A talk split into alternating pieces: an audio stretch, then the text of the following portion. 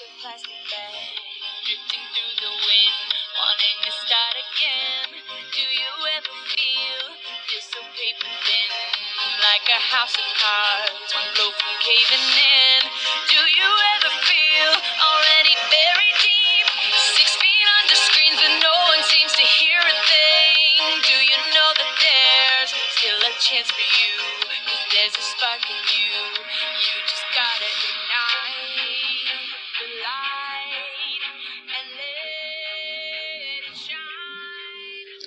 大家好，欢迎收听今天的小薛说营养，我是本期节目的主播小薛养师。昨天呢，有个同事问我一个问题，当时都把我震惊了。他问我说：“你说长期吃素会不会影响到造小人儿啊？”这个问题好像有点尴尬。其实呢，面对现在的生活的饮食质量，很多人都拒荤腥的食物于千里之外。吃素的人其实是越来越多了，开始向素食伸出了魔爪。因为人们普遍认为说，现在的肉类食物基本都是激素的成果，令人畏惧。而素食者的出现，又有很多人认为会营养不良，长期吃素呢，又会导致不孕不育。素食到底怎么样呢？多数人认为吃素食会营养不良，会缺钙，会缺铁，会缺维生素。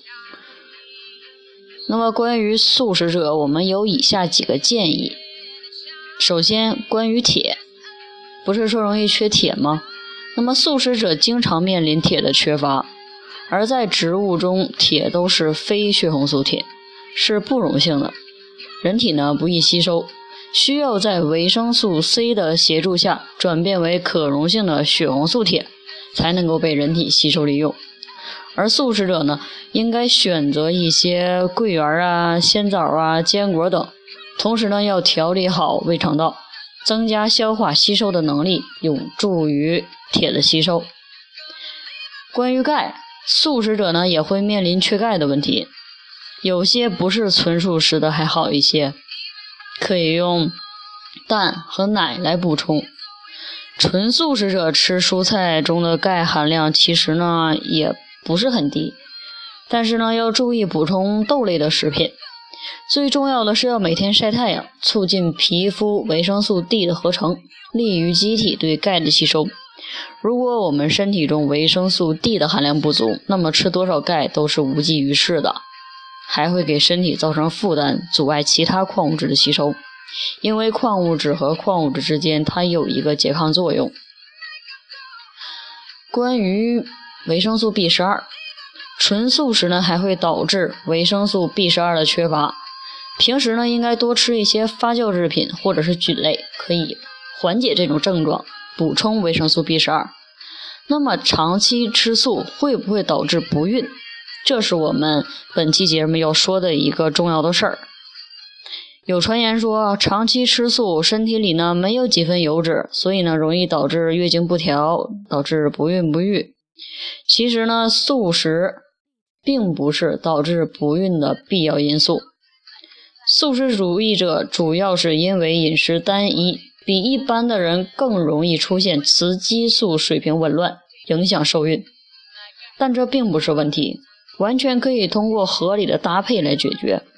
多吃一些发酵食品，多吃一些豆类食品。没有不好的食物，只有不好的搭配。不是纯素食主义，还可以去吃一些鸡蛋以及奶类来进行相应的补充。所以呢，素食者不用太担心，长期的素食容易出现蛋白和脂类的摄取不足，导致体内雌激素的不足，影响到造小人儿。但是不是一定会导致不孕不育的，只是有影响而已。所以呢，作为一个纯素食者的话，一定要安排好每日的食谱。没有不好的食物，只有不好的搭配。好，以上呢就是今天的所有内容了，感谢大家的收听。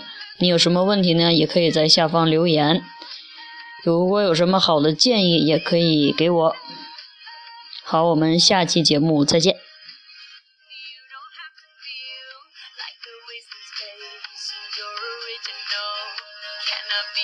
place. If you only knew what the future holds after a hurricane comes a rainbow. Maybe a reason why all the doors are closed, so you could open one that leads you to the perfect road. Like a lightning bolt, your heart will blow. and when it's time, to know you just gotta ignite.